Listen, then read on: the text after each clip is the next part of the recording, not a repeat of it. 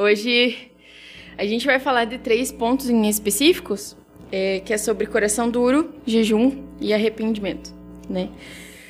E vamos lá.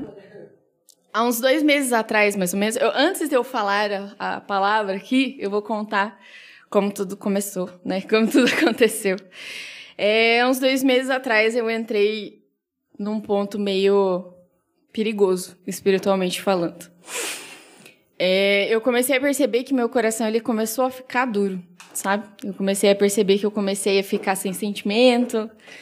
Eu já não me intensificava mais na oração, não me intensificava em algumas coisas, porque a gente sabe quando a gente não está fazendo, né? A gente sabe quando a gente não está sendo intenso em algumas coisas, a gente sabe quando a gente está é, deixando algumas a desejar, né? E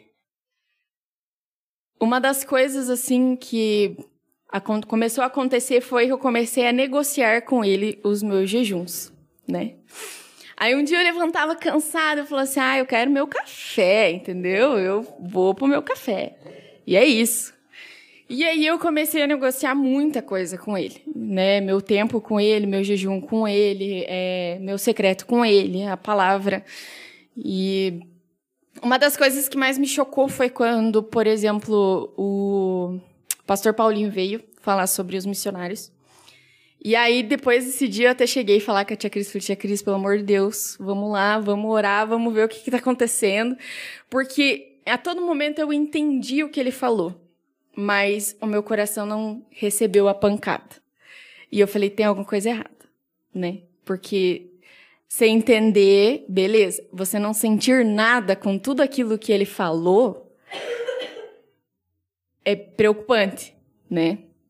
E aí, cheguei na tia Cris, falei, tia Cris, socorro, vamos lá. E aí, falei, vamos orar junto. E aí, comecei a orar. E aí, eu, eu, eu comecei a entrar num nível com o Senhor de me arrepender de algumas coisas que eu estava fazendo, principalmente em questão é, de deixar ele de lado. Porque eu fui deixando e eu fingindo que eu não estava vendo, que eu estava deixando, e eu fingindo que tá tudo bem, tá tudo pleno, maravilhoso, né? E Aí nós chegamos na primeira palavra que ele mandou. Nós vamos ler Zacarias 7, versículo do, do 1 ao 14. Essa palavra ele trouxe para mim num dia de sala de oração.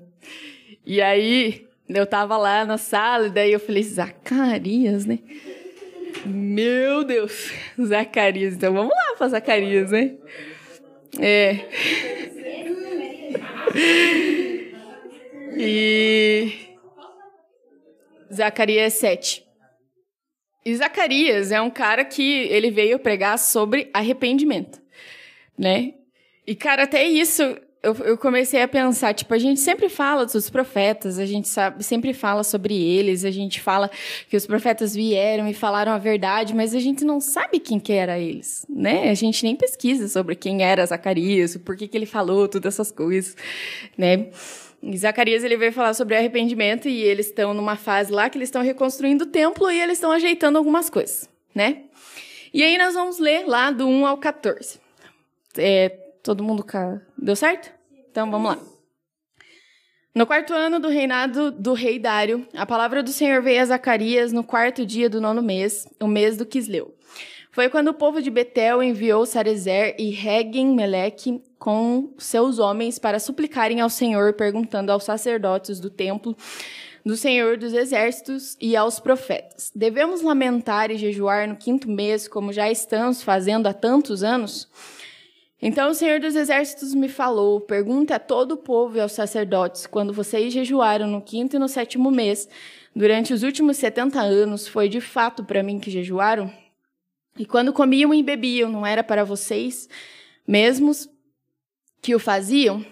Não, essa não são essas as palavras do Senhor proclamadas pelos antigos profetas, quando Jerusalém e as cidades ao seu redor estavam em paz e prosperavam, e o Negueb e a Céfala eram habitados?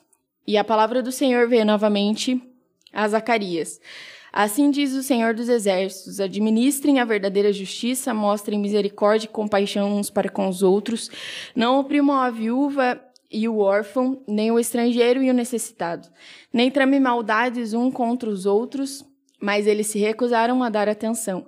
Teimosamente viraram as costas e taparam os ouvidos, endureceram o coração e não ouviram a lei e as palavras que o Senhor dos Exércitos tinha falado pelo seu espírito por meio dos antigos profetas. Por isso, o Senhor dos Exércitos irou-se muito quando eu o chamei